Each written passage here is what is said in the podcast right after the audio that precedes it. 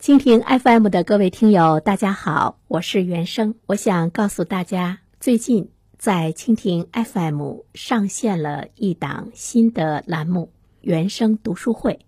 您搜索这个栏目就可以找到它，欢迎你去点击收听，谢谢。一零三三快新闻，最快评。焦点事件快速点评，最快评我们来关注：在收快递时，是否遇到过快递员未经同意擅自处置快件或被二次收取快递费的情况呢？比如商品被擅自放于智能快件箱，快递件放在便利店被收费等等情况。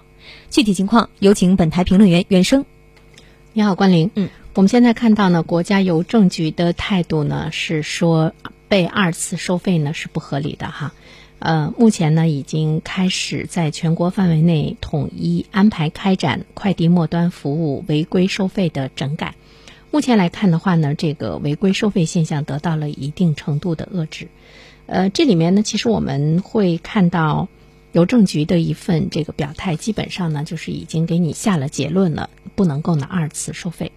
那么二次收费是一个什么样的概念？就是我们消费者你在网上购物，在网购的时候已经支付了邮费，或者是说呢商家承诺包邮的情况下，可是我们在取快件的时候却被快递公司的服务网点强迫的来支付取件费或者是呢派件费。即便呢放到了这个智能快件箱中，也会呢被收费等这样的情况。我们来分两部分哈，一部分呢是城市，一部分呢是农村。说到城市的话呢，大家。感同身受的呢，就是我们现在单位或者是我们小区不少的这个智能快件箱呢，定的是建立起来，会征得你的同意啊，把这个邮件呢放到这个智能快件箱中。如果你的邮件在智能快件箱中超过了二十四小时，我记得应该是二十四小时，是要收费一元。我觉得这个是合理的，因为你挤占了公共空间嘛。但是呢，我最近亲身经历的。好几次呢，就是他上午给我发微信，告诉我呢，我的快件已经放到了智能快件箱中，我下午下班的时候去取就要收一块钱。我觉得这个是不合理的。如果快递公司出现这样情况的话，我觉得这个呢是这个乱收费哈。再一方面的话呢，我们会注意到有一些小区，这个便利店已经成为了代收快件的一个点，要收费也成为很多便利店的它的收入的这个来源，是要征得消费者的这个同意，这个双方呢都要有呢一定的这个包容和理解。接下来我们要关注到的是乡村，其实乡村的情况呢就是会比较复杂一些。最近。近呢，我们看到四川省邮政局召开了约谈会，对呃申通、中通、圆通、韵达四家快递公司进行约谈，要求停止取件二次收费。因为乡村呢，它会涉及到，尤其是四川山区嘛，呃，它会涉及到这个比较偏远的一些地区，农村比较偏远的一些地区，那么有一些这个快件就不能够呢到达。所以呢，他们就进行了二次收费。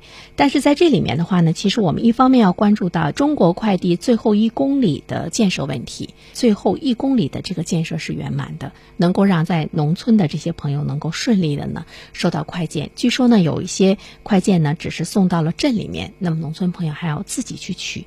就最后一公里的建设是非常重要的。如果这个快件的末端，离农村比较远，不过你已经形成了合同，就是你当时你是答应要送到家的，那么快递企业没有理由向用户呢收取二次费用。但是有一点呢，我们是要去关注哈，我们真正的这个快递的最后一公里并没有呢直达农村的时候，那么这一段距离是不是完全要由快递公司来承担？那么快递呢可能就会有涨价的这样的一种呢这个状态。所以真正的要遏制这种现象的话，我们依然是关注到的是农村。